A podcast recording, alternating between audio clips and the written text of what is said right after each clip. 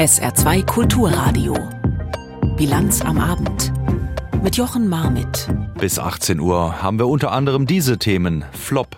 Der angedachte Investor wird nicht im Saluja Fortwerk einsteigen. Reaktionen aus Salui gibt es und auch die Frage nach der politischen Verantwortung stellen wir. Reden am runden Tisch. In Granada trifft sich Europa mit der EU und die Ukraine fordert Rückhalt. Und ich ist ein anderer. Der Norweger Jon Fosse bekommt den Literaturnobelpreis. Die Verhandlungen mit einem Großinvestor zur Übernahme des Fortwerks in Saarlouis sind gescheitert. Das ist die schlechte Nachricht des Tages aus dem Saarland. Der mögliche Käufer sei vergangene Woche abgesprungen, sofort Deutschlandchef Sander heute. Das Management will nun zeitnah in die Verhandlungen über einen Sozialplan einsteigen. Die Beschäftigten hatten sich zunächst natürlich andere Neuigkeiten erwartet. Doch wie mein Kollege Florian Mayer miterlebt hat, waren die Nachrichten heute Mittag ein Schlag in die Magengrube. Und die Schuldzuweisungen folgten gleich darauf. Die Enttäuschung und Frustration vor den Werkstoren des Ford-Werks im Saarlouis waren am Nachmittag deutlich zu spüren und zu hören. Schlecht, betrübt. Man hat ja geahnt. Die Produktion wird auch jetzt zwei Tage stillgelegt. Ich glaube, die Leute sind so aufgewühlt. Die Leute sind immer noch mit Hoffnung reingegangen.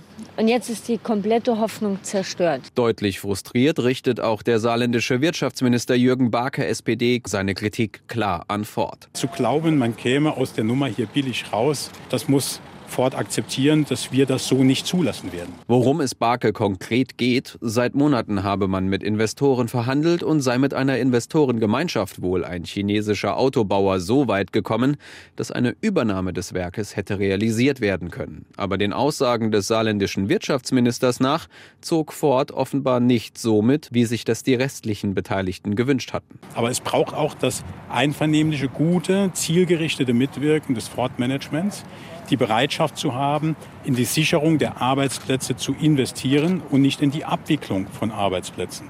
Dafür hätte es ein Angebot gebraucht, das bis zum jetzigen Zeitpunkt aussteht. Von Seiten des Ford-Managements klingt das durchaus anders. Ich denke, gemeinsam mit der Landesregierung des Saarland haben wir ein sehr umfassendes und attraktives Paket für diesen Investor geschnürt, sagte Ford Deutschland-Chef Martin Sander im SR-Interview. Warum der Investor am Ende abgesprungen sei, darüber habe man keine detaillierten Informationen. Die Zeichen bei Ford stehen damit bereits auf Verhandlung eines Sozialplans für die 4000 Mitarbeiter. Basis dieses Sozialplans ist natürlich erstens unsere Zusage, dass wir bis 2025 weiterhin den Fokus in Saarlouis produzieren werden. Weiterhin, dass wir Ford auch nach 2025 1000 Arbeitsplätze in Saarlouis zur Verfügung stellen werden. Für die Belegschaft vor Ort ist das kein Trost. Ihr Vertrauen in das Ford-Management ist ohnehin seit Monaten zutiefst zerrüttet. Vertrauen verspielt hat Ford offensichtlich zudem auch bei der saarländischen Landesregierung. Die saarländische Ministerpräsidentin Anke Rehlinger, SPD, die selbst an den Verhandlungen beteiligt war, teilte schriftlich Ford mit. Ich bin nicht sicher, ob ich zu Recht das Vertrauen in Sie haben darf, dass wir gemeinsam das gleiche gute Ergebnis für diesen Standort im Blick haben. So verwundert es dann auch nicht, wenn Wirtschaftsminister Wirtschaftsminister Barke sehr deutliche Forderungen an Ford stellt. Denn wie kurz nach der Personalversammlung bekannt wurde, ganz verabschiedet hat sich der Investor offenbar nicht. Es werden jetzt weitere Gespräche noch mal geführt, weil die Investoren die Tür noch mal geöffnet haben. Über das kommende Wochenende soll es womöglich neue Gespräche mit der Investorengemeinschaft geben. Dass Ford noch mal etwas mit Gewicht in die Waagschale wirft, darauf hofft im Werk aber kaum einer mehr. Hört man dem Betriebsratsvorsitzenden Markus Thal zu, ist deren Marschrichtung seit heute ohnehin ganz klar. Wenn man nicht in der Lage ist, nach dem, was hier alles jetzt der Belegschaft in den 16 Monaten zugemutet worden ist, jetzt hier den Geldsäckel ordentlich aufzumachen, dann knallt es eben richtig, dann hat man es nicht besser verdient. Also, für das Fortwerk in Saarlouis gibt es zunächst keinen weiteren Investor. Die Verhandlungen sind gescheitert. Und dabei hat sich ja nun auch die Landesregierung doch sehr ins Zeug gelegt und ist auch ein bisschen gescheitert, nur ein bisschen oder doch krachend? Das fragen wir den Politikwissenschaftler Uwe Jun. Er ist Professor an der Universität in Trier. Herr Jun, wirtschaftlich ein Schlag in die Magengrube, auch für die Beschäftigten natürlich ganz vorneweg erstmal. Aber wie sieht das nun mit der Landesregierung aus? In der Tat war das der erste größere Rückschlag seit dem Amtsantritt von Anke Rehlinger für die Saar-Landesregierung. Und es wird sie hart getroffen haben, äh, denn es ist ein wichtiger Standort, äh, das Fortwerk in Saarlouis. Und nun muss man drangehen und gucken, ob man einen anderen Investor findet, der möglicherweise hier einsteigt. Aber klar, es war ein heftiger Rückschlag und ich würde sagen, der erste in diesem Ausmaß für die Regierung Rehlinger. Hm, der Ford-Chef Sander hat heute noch gesagt, äh, man will über einen Sozialplan nun verhandeln und hat hinzugefügt, ich denke, es ist jetzt wichtig, keine Hoffnungen zu schüren, die wir nicht einhalten können. Blicken wir doch nochmal zurück auf die letzten Monate. Ist das denn nicht gerade getan worden, eben Hoffnungen geschürt, die dann jetzt heute nicht gehalten werden können, und zwar von Seiten der Landesregierung? Naja, klar, die Politik lebt auch davon, äh, dass man Hoffnungen schürt und dann kann die eine oder andere Enttäuschung folgen und damit muss jetzt die Landesregierung leben. Sie wollte natürlich den Arbeiterinnen und Mitarbeiterinnen äh, bei Ford eine Perspektive bieten und sie hatte wohl auch große Hoffnung, dass dieser Investor am Ende dann auch sein Investment tätigt. Aber diese Hoffnung hat sich nun zerschlagen und in der Tat kann das auf die Landesregierung zurückwirken. Wirtschaftsminister Jürgen Barke hat schon in einer ersten Stellungnahme auch mitgeteilt, äh, man könne lediglich in so einem Prozess die Rahmenbedingungen setzen und dadurch vielleicht eine Zukunftslösung unterstützen. Hat die Landesregierung das Ihrer Meinung nach getan, äh, auch weil sie ja relativ weit über die Grenzen hinausgegangen ist? Ich hatte den Eindruck, ja, äh, aktive Industriepolitik ist ja Anke Rehlinger sehr wichtig und sie ist auch für das Saarland sehr wichtig, denn der Industriestandort Saarland ist bedeutend. Er lebt von großen Unternehmen.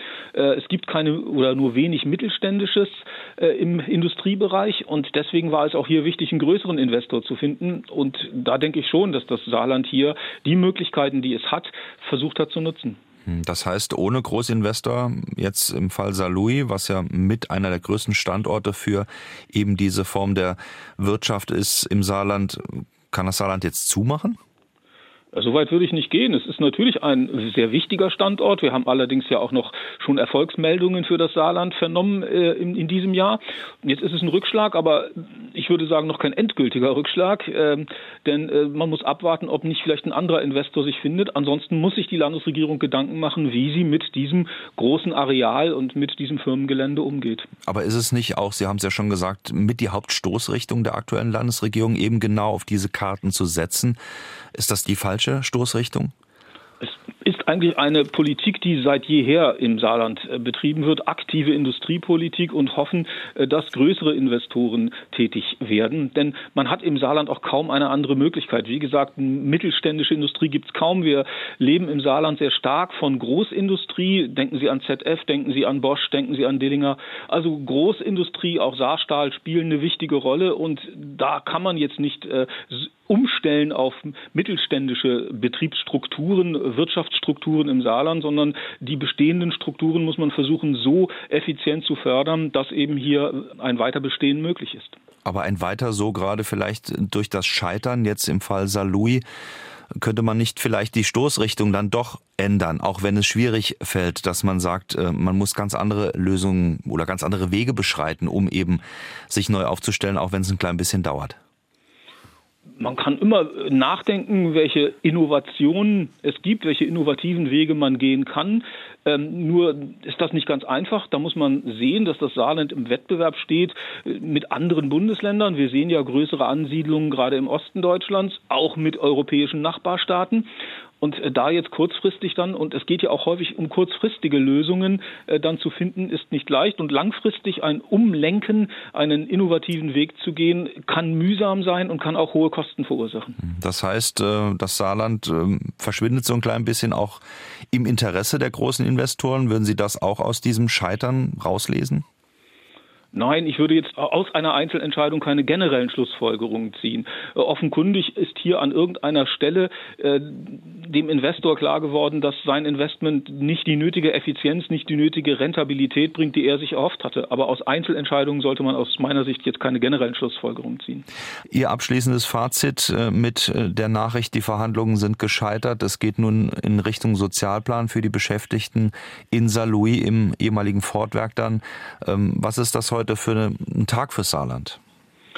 Sicherlich kein guter Tag für das Saarland. Wie gesagt, ein Rückschlag für die, der erste große für die Regierung Rehlinger, äh, die nun gucken muss, wie sie mit diesem Rückschlag umgeht. Und äh, da wird man jetzt auf Antworten gespannt sein, äh, wie eben die Regierung Rehlinger den, diesen Rückschlag hinnimmt und welche Strategien sie entwickelt, damit umzugehen der Politikwissenschaftler Uwe Jun von der Universität Trier. Auch die Fraktionen des Saarländischen Landtags haben am Ende dieses Tages ihre Stellungnahmen veröffentlicht und sie sparen nicht mit Kritik an der Landesregierung. Denise Friemann fasst zusammen. Es sei ein rabenschwarzer Tag für Saarlouis und für das ganze Saarland, so Speicher, der arbeitsmarktpolitische Sprecher der CDU-Fraktion. Die saarländische Landesregierung habe einen großen Fehler gemacht. Seit 18 Monaten seien Hoffnungen in Bezug auf einen potenziellen Investor für das Fortgelände geschürt, aber nie ein konkretes Konzept für den Standort vorgelegt worden. Ähnlich sieht das auch der AfD-Fraktionsvorsitzende Dörr. Die Landesregierung habe sich nicht genug für den Standort in Saarlouis eingesetzt.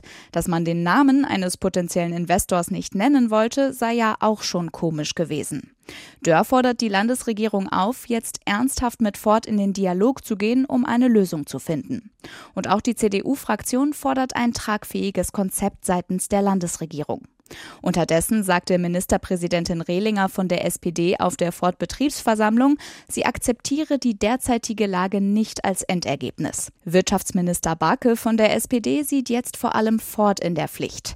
Die Landesregierung hätte ein Paket in Höhe eines mittleren dreistelligen Millionenbetrags auf den Tisch gelegt. Nun müsse Ford vernünftige Angebote machen und so den Willen zur Zukunftssicherung beweisen. Die Landesregierung, so Barke, wolle auch nochmal Gespräche mit dem Investor aufnehmen, aber auch dafür müsse Ford feste Zusagen machen. SA2 Kulturradio mit der Bilanz am Abend haben Sie eingeschaltet. Es ist ein Treffen zum Dialog. Die EU-Staaten und viele andere europäische Länder treffen sich im spanischen Granada in Andalusien. Es ist das Gipfeltreffen der Europäischen Politischen Gemeinschaft, der EPG. Und dabei geht es um Künftiges wie KI und Geopolitisches in Europa, aber auch um Heutiges wie die Migrationspolitik und die Unterstützung der Ukraine beispielsweise. Und gerade der Präsident der Ukraine, Volodymyr Zelensky, hat bei dem Treffen der Europäer zur Einheit ermahnt und einen Winterschutzschirm für sein Land gefordert. Jakob Mayer. Selbstverständlichkeiten muss man nicht eigens betonen, aber die unverbrüchliche Solidarität des Westens mit der Ukraine scheint nicht mehr so selbstverständlich wie zu Beginn des russischen Angriffskrieges. Deshalb erklärt der ukrainische Präsident Volodymyr Zelensky im Plenum der Europäischen Politischen Gemeinschaft in Granada, Europas Einigkeit und Solidarität muss unerschütterlich sein, innerhalb der 27 EU-Staaten, aber auch in ganz Europa. Zelensky berichtet von Schulkindern in der ukrainischen Großstadt Kharkiv, die in U-Bahn-Schächten unterrichtet werden, weil es nur dort sicher ist und er warnt, dass Moskau mittelfristig auch andere Nachbarn ins Visier nehmen könnte, etwa die baltischen Staaten. Es braucht das klare Signal, dass Russland keine Chance hat und was unsere Einigkeit den vollen Nachdruck verleiht, ist, wenn der Aggressor auf dem Schlachtfeld geschlagen wird. Nach Zelenskys Worten muss vor dem Winter vor allem die ukrainische Luftverteidigung gegen russische Angriffe verstärkt werden. Der Gastgeber, Spaniens Regierungschef Pedro Sanchez, betont, ich denke, dass alle Europäer, wo Volodymyr Zelensky und sein Land unterstützen und wir stehen bereit, unseren ukrainischen Freunden bis zum Ende dieses Krieges zu helfen. Wir haben natürlich Diskussionen in der EU, die wir führen müssen. So sperrt sich das russlandfreundliche Ungarn gegen zusätzliche Hilfen für Kiew Polen will wegen des Getreidestreits keine weiteren Waffen liefern. Der slowakische Wahlsieger Robert Fico hatte im Wahlkampf einen ähnlichen Schritt angekündigt.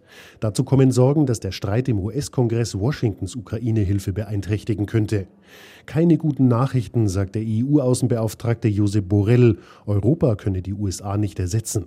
Aber Borrell verweist darauf, dass die EU zusätzlich 50 Milliarden Euro für zivile und wirtschaftliche Hilfe aufbringen will und weitere 20 Milliarden über die kommenden vier Jahre, um Waffen und Munition für die Ukraine zu beschaffen.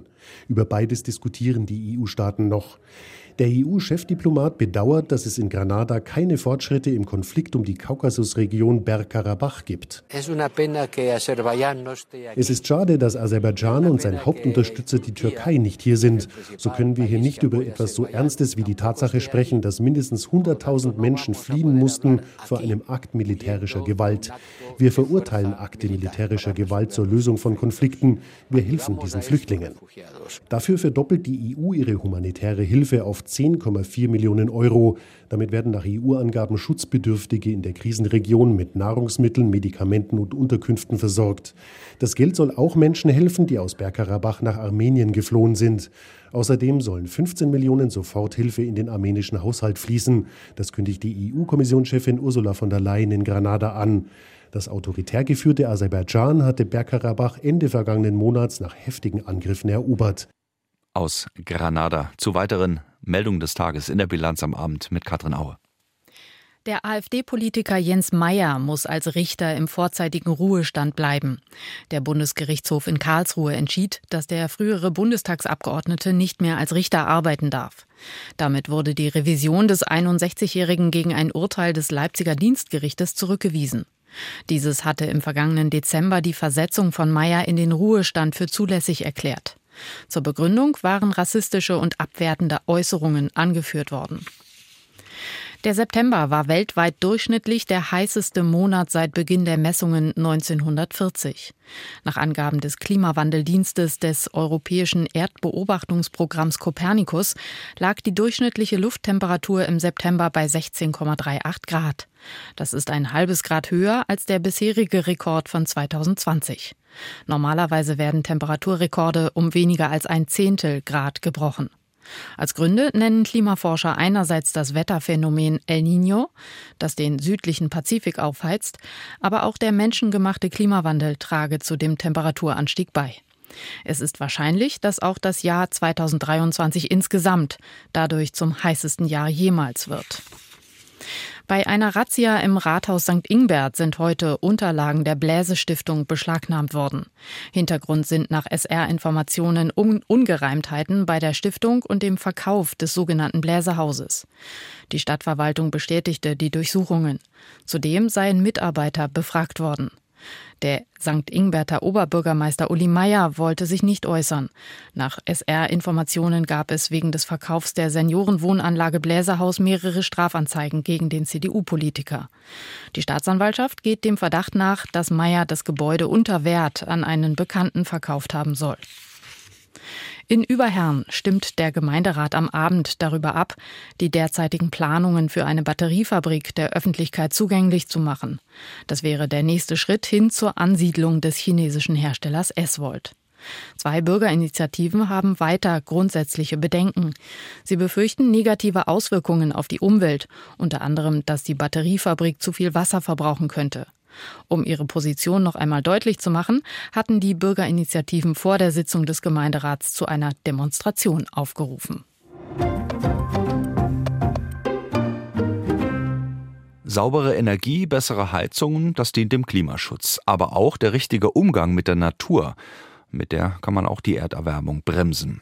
Umweltministerin Steffi Lemke will das für den Klimaschutz nutzen. Sie hat ein Aktionsprogramm vorgestellt, Natürlicher Klimaschutz, so heißt es.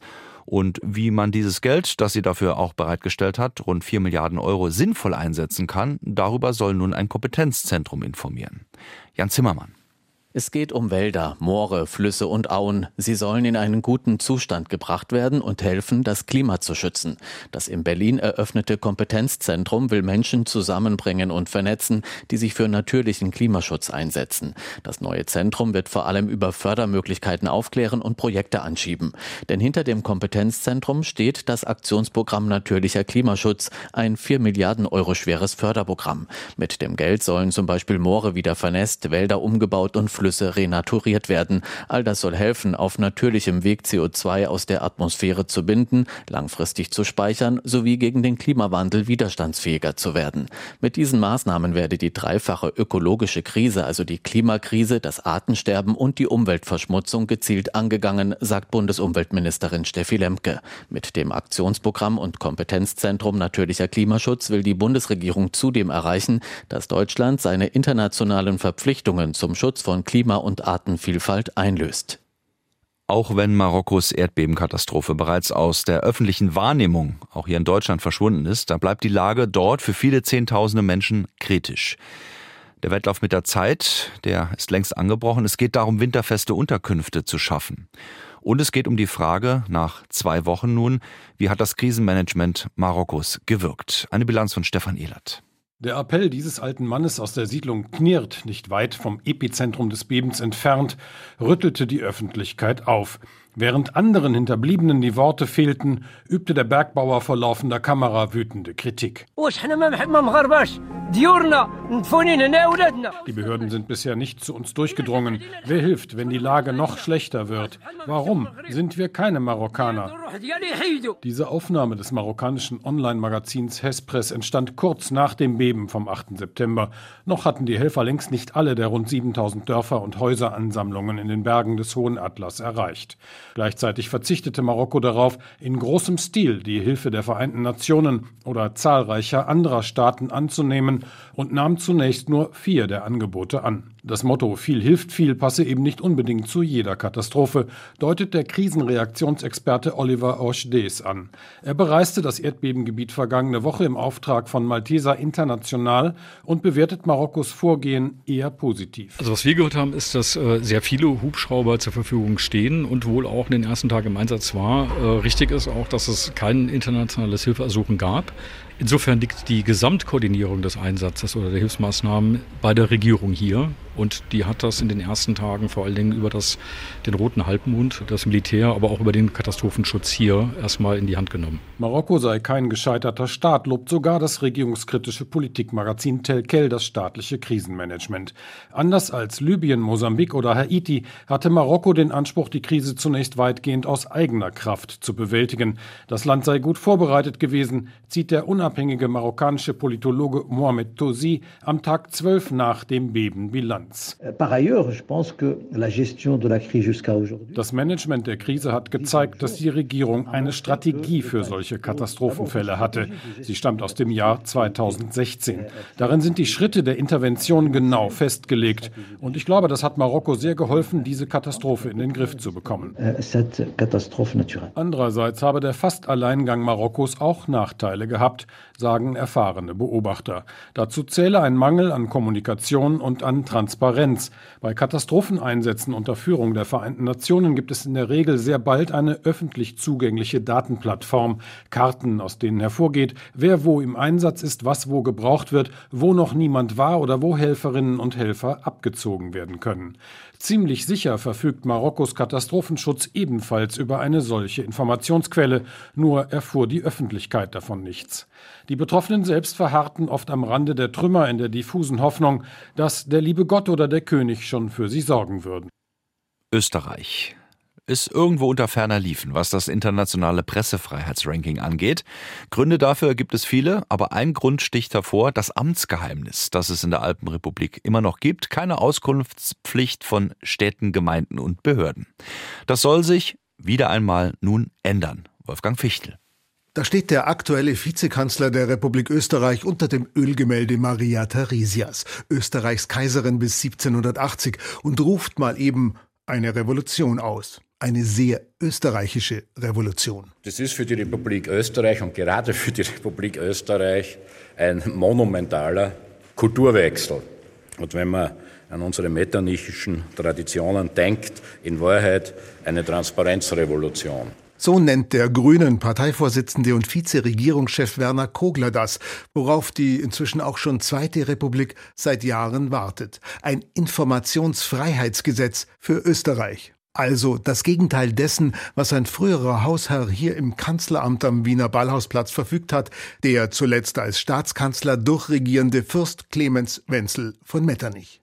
Er kannte nur das Amtsgeheimnis, das in Österreich noch immer gilt, mehr als 160 Jahre nach dem Tod des Fürsten. Ja, tatsächlich, das Amtsgeheimnis wird abgeschafft, das Grundrecht auf Informationsfreiheit kommt. Eigentlich schade, dass der Vizekanzler das nicht unter dem Ölporträt des Fürsten Metternich verkündet, aber das hängt an einer anderen Wand im ehrwürdigen Haus. Nach so viel Pathos, dass der Vizekanzler und die Verfassungsministerin sichtbar genießen, zum Kleingedruckten, hinter dem sich schon Metternichs Beamte so gern verschanzten.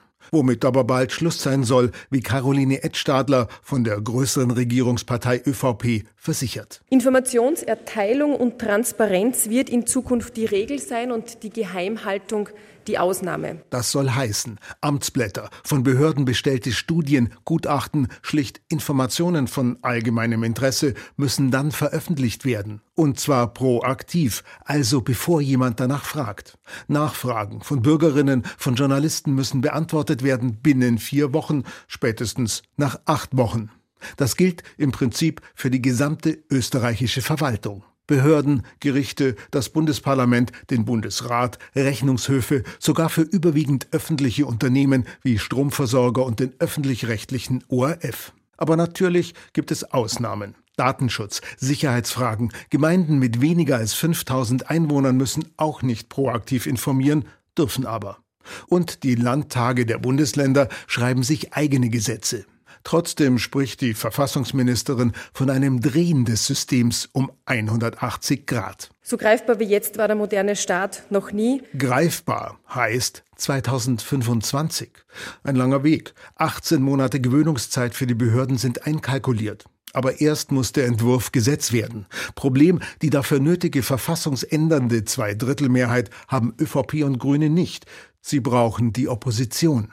Bei der SPÖ nicken sie wohlwollend, wollen aber Änderungen. Den liberalen Neos geht alles nicht weit genug und die rechtspopulistische FPÖ hat schon abgewunken. 2025 heißt aber auch, bis dahin hat Österreich möglicherweise eine neue Regierungskoalition. Könnte also sein, dass die vom Vizekanzler angekündigte Revolution noch etwas verschoben wird. Bye bye Amtsgeheimnis, welcome Infofreiheit. Es bleibt spannend. Nach ihm ist gar der Fosse Minimalismus benannt, eben weil er es schafft, in seinen Theaterstücken und Erzählungen das Unsagbare zu sagen, reduziert, rhythmisch.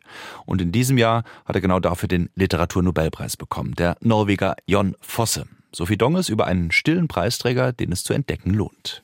Er wurde schon lange als Top-Favorit gehandelt, stand seit Jahren ganz oben auf den Wettlisten. Der Norweger Jon Fosse. Heute befand sich sein Name endlich auch in der weißen Mappe, die der ständige Sekretär der schwedischen Akademie Mats Malm langsam aufklappte und mit gewohnt unberührtem, sachlichem Ton verkündete: Der Nobelpreis für Literatur 2023 wird dem norwegischen Autor Jon Fosse verliehen für seine innovativen Theaterstücke und Prosa, die dem Unsagbaren eine Stimme geben. Fosse gilt als einer der prominentesten bekanntesten Dramatiker und Autoren, bekannt für seinen minimalistischen Schreibstil. Er hat rund 40 Theaterstücke sowie Romane, Kurzgeschichten, Kinderbücher, Gedichte und Essays verfasst. Heute ist er 64 Jahre alt, wurde 1959 geboren an der Westküste Norwegens in Horgesund. Zurzeit hält er sich in seinem Sommerhaus in einem kleinen Ort in der Nähe von Bergen auf, wo ihn der norwegische Sender NRK kurz nach der Bekanntgabe telefonisch erreichte. Äh, ich war überrascht, aber irgendwie auch nicht. Seit zehn Jahren habe ich mich vorsichtig darauf vorbereitet, dass das passieren könnte. Ich habe aber nicht geglaubt, dass ich heute den Preis bekommen würde. Über den Anruf der Akademie habe ich mich sehr gefreut, dass ich jetzt ausgezeichnet werde werde. Zur Sprache kam der damals wortkarge Schüler über die Musik. Zunächst schrieb er Rock- und Popsongs, als Teenager kleinere Erzählungen und Gedichte. Seine literarische Karriere begann in den 80er Jahren. Zu seinen bekanntesten Werken gehört die Trilogie Drei aufeinander aufbauende Erzählungen. Sie handeln von Liebe, Tod, Existenz und menschlichen Beziehungen, geschrieben in seiner für ihn typischen minimalistischen und rhythmischen Sprache. Anders Urson sagte zur Begründung der Akademie, in seiner radikalen Reduzierung der Sprache und den dramatischen Handlungen legt Fosse die menschliche Angst und Ambivalenz im Kern bloß. Durch seine Fähigkeit, den Orientierungsverlust des Menschen hervorzurufen und wie das paradoxerweise einen Zugang zu einer tieferen, fast göttlichen Erfahrung ermöglichen kann, ist Fosse zu einem Erneuerer nicht nur des zeitgenössischen Theaters geworden. Theater. Sein jüngst auf Deutsch veröffentlichtes Werk ist der Roman Ich ist ein anderer. Dass mit dem Literaturnobelpreis die Nachfrage nach seinen Büchern enorm steigen wird, das sei ihm nicht wichtig, so der Preisträger kurz nach der Bekanntgabe im norwegischen Rundfunk. Wie groß oder wie klein mein Publikum ist, darüber habe ich mir noch nie Gedanken gemacht. Das Wichtigste ist, dass die Dinge geschrieben werden und existieren, also dass sie veröffentlicht, publiziert werden. Wie viele Menschen ein Buch lesen oder ein Theaterstück sehen, war für mich nie so wichtig. Es ist auf einer anderen Ebene wichtig. Es geht nicht um Quantität, es geht um Qualität. Quantität, Qualität. Typisch norwegisch, ganz bescheiden will Fosse heute Abend feiern. In seinem Sommerhaus auf dem Land mit einem Abendessen bei der Familie. Am 10. Dezember kann er sich seine Auszeichnung in Stockholm abholen. Der Literaturnobelpreis ist mit 11 Millionen schwedischen Kronen dotiert, umgerechnet rund 950.000 Euro. Schöne Feier. In Norwegen wünschen wir und ab sofort lesen wir alle Jon Fosse. Wir verlassen diesen Altweiber Sommertag mit Nebel in der Nacht, der sich bildet bei Temperaturen zwischen 4 und 8 Grad. Morgen dann erst auch noch ein bisschen Nebel, dann aber nur Schleierwolken, viel Sonne, es bleibt trocken, 16 bis 20 Grad. Soweit die Bilanz am Abend. Am Mikrofon war Jochen Marmit. wünsche Ihnen noch einen schönen Abend. Bis dahin.